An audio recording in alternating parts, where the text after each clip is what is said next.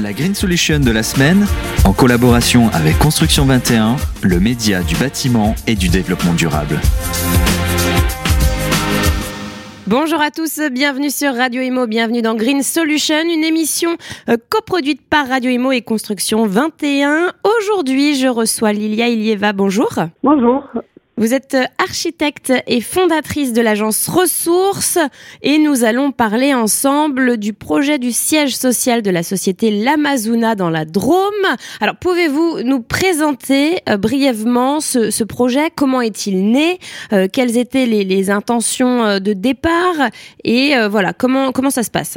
Donc pour parler de l'origine du projet, il faut d'abord dire quelques mots sur la société L'Amazona qui était le maître d'ouvrage du projet.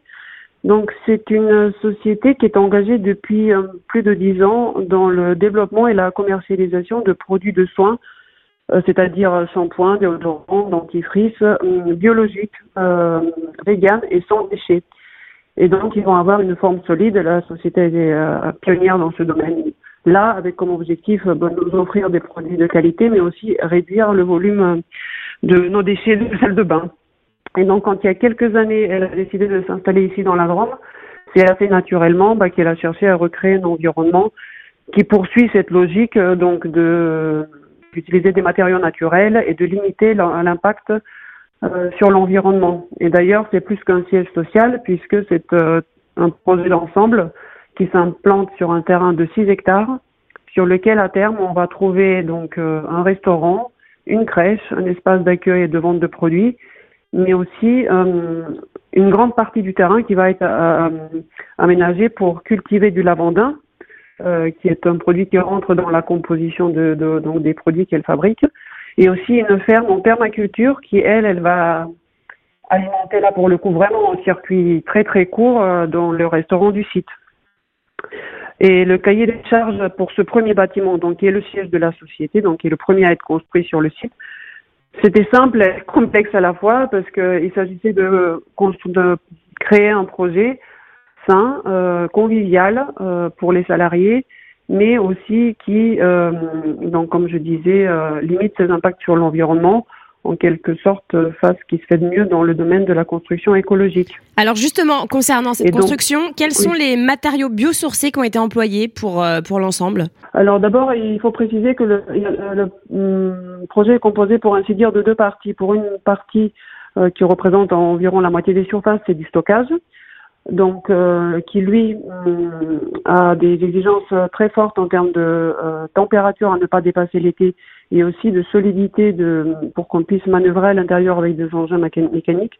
Donc cette partie-là a été construite avec des voiles béton périphériques et au-dessus on va trouver une charpente traditionnelle bois avec des caissons bois remplis de balles de riz balle produit de riz, c'est un coproduit en fait de la euh, riziculture, c'est ce qui enveloppe les grains de riz.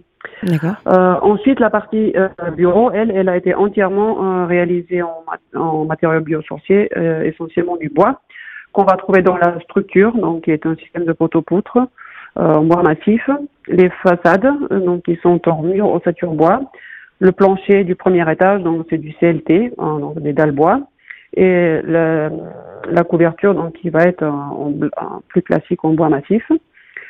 Ensuite, en termes d'isolant, on va trouver un peu de tout puisque le projet s'est construit pendant euh, les années Covid, donc 2020, 2021. Et donc, l'approvisionnement s'est fait un peu au gré de ce qui était disponible autour. Donc, il y a de la laine de bois, de la paille de riz, la balle de riz, j'en ai déjà parlé, et puis un autre matériau qui, euh, qui est à base de fibres euh, végétales et de fibres recyclées de tissus, d'anciens tissus. D'accord. Et puis, on va trouver les, euh, les matériaux biosourcés, notamment le bois, aussi dans les aménagements intérieurs. Donc déjà, l'idée de base était de limiter, si vous voulez, toutes les matières de finition, de laisser les matériaux parler avec leur beauté naturelle, le béton, le bois, bah, le verre. Et donc les, les dalles bois sont apparentes dans les bureaux. Euh, donc on va trouver euh, le bois dans, dans, les deux escaliers, qui sont entièrement réalisés donc en bois massif, les aménagements, euh, le mobilier d'aménagement de l'accueil, euh, la banque d'accueil, le, le, mobilier pour les visiteurs, euh, aussi dans les menuiseries intérieures le long des circulations, donc qui sont partiellement encloisonnés seulement, on a des grands ensembles vitrés pour laisser en communication les espaces et pénétrer la lumière. Et donc encore une fois, donc avec des encadrements bois, euh, massif. Euh, D'accord. Est-ce que alors vous avez parlé du tissu qui a été euh, qui a été réutilisé. Est-ce que il y a d'autres éléments qui ont été réemployés? Lesquels? Il y a du réemploi et il y a du recyclage également.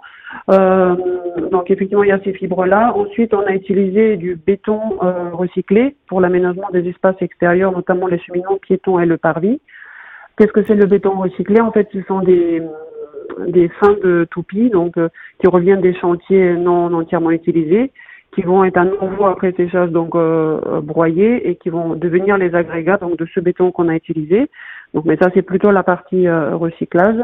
Et puis on vraiment réemploi, bah, c'est les les carreaux de ciment.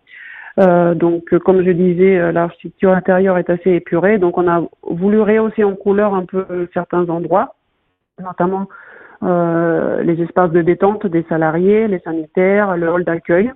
Et comme ce sont plusieurs espaces de taille pas très importante et puis euh, un peu éloignés les uns des autres, bah, ça se prêtait bien, si vous voulez, à, récupérer soit des vraiment des anciens carreaux qu'on a nettoyés et mis en place, soit des, des fins de série, de, des restes en fait, que, quelques cartons qui restaient par-ci par-là qu'on a pu utiliser sur ce projet et voilà pour euh, tous ces différents espaces.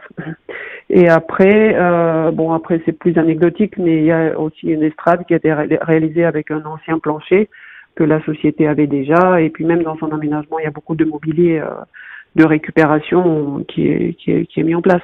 Alors point important également, la gestion des eaux pluviales euh, est intéressante hein, dans cette construction. Est-ce que vous pouvez nous expliquer euh, quel système a été mis en place? Euh, Oui, la gestion des eaux pluviales a été un sujet à part entière aussi parce que le site est assez euh, imperméable, le sol. Donc le premier travail a été de minimiser les surfaces imperméabilisées, bien sûr, ainsi les parcs le parking, donc qui, a une certaine envergure, hein, euh, euh, a été entièrement réalisé en mélange de terre et de pierre, donc euh, c'est comme de la terre en fait, euh, de l'espace naturel euh, perméable. donc dans les espaces extérieurs, les seuls espaces imperméabilisés, ce sont les zones d'accès pour la livraison et, les, la, la, principale voie de desserte. Euh, et comme je disais tout à l'heure, le cheminement piéton et le petit parvis devant le bâtiment. Ensuite, le bâtiment en lui-même, il a une grande partie de ses toitures végétalisées euh, pour déjà ralentir euh, le, flux. Et puis ensuite, tout le toute l'eau est récupérée dans une cuve enterrée sur l'espace de stockage. Et ce qui est surtout intéressant, c'est que cette idée est venue quand on a réalisé l'étude de sol, qui a montré que bah, il fallait descendre assez profondément les voiles béton pour trouver le bon sol. Et donc plutôt que de faire, euh, de laisser cet espace voilà vide, euh, il a été décidé de réaliser une deuxième dalle qui a permis de créer un espace de stockage de 3000 mètres cubes euh, d'eau, qui ensuite est utilisé soit pour les sanitaires du projet, soit pour l'arrosage, mais aussi également pour rafraîchir le, le bâtiment l'été puisqu'elle est connectée avec des batteries adiabatiques qui marchent avec le système de ventilation et qui apporte de la fraîcheur l'été. Et après les trop pleins et tout ce qui est donc euh, espace extérieur imperméabilisé, imperméabilisé pardon, euh, sont gérés par un système de nous paysagers euh, qu'on trouve dans le site et qui permettent son infiltration dans le terrain. D'accord, oui, c'est assez, assez, incroyable. Hein. Vous avez pensé euh, à tout. Euh, alors, dernière question. Vous avez euh, participé au Green Solution Awards en 2023 dans la catégorie construction neuve. Qu'est-ce que vous en avez retiré comme expérience? Euh, bah, Écoutez, honnêtement, je ne connaissais pas ce, prix et on y est allé un peu comme ça au, culot, sachant que tout ce, que, ce dont je vous ai parlé, ça relève d'une démarche volontaire et de bon sens, mais qu'il n'y a pas de certification. Donc, euh, ni moi ni le maître d'ouvrage, on, ne pensait pas que le projet puisse être euh, d'une façon ou une autre distingué. Et c'est vrai qu'on a été très agréablement surpris de voir que notre démarche a été appréciée. Euh, et euh, malgré effectivement l'absence de certification, ça nous a permis également de connaître bah, les autres études de cas hein, qui ont été publié euh, sur le site. Donc, euh, je dirais que c'était une expérience très très positive et très intéressante. Et eh bien voilà pour ce beau projet, pour une belle société, hein, l'Amazona, euh, le siège de cette société dans la Drôme. Merci beaucoup Lilia Ilieva et nous on se retrouve très bientôt pour un tout nouveau numéro de Green Solutions. La Green Solution de la semaine, en collaboration avec Construction 21, le média du bâtiment et du développement durable.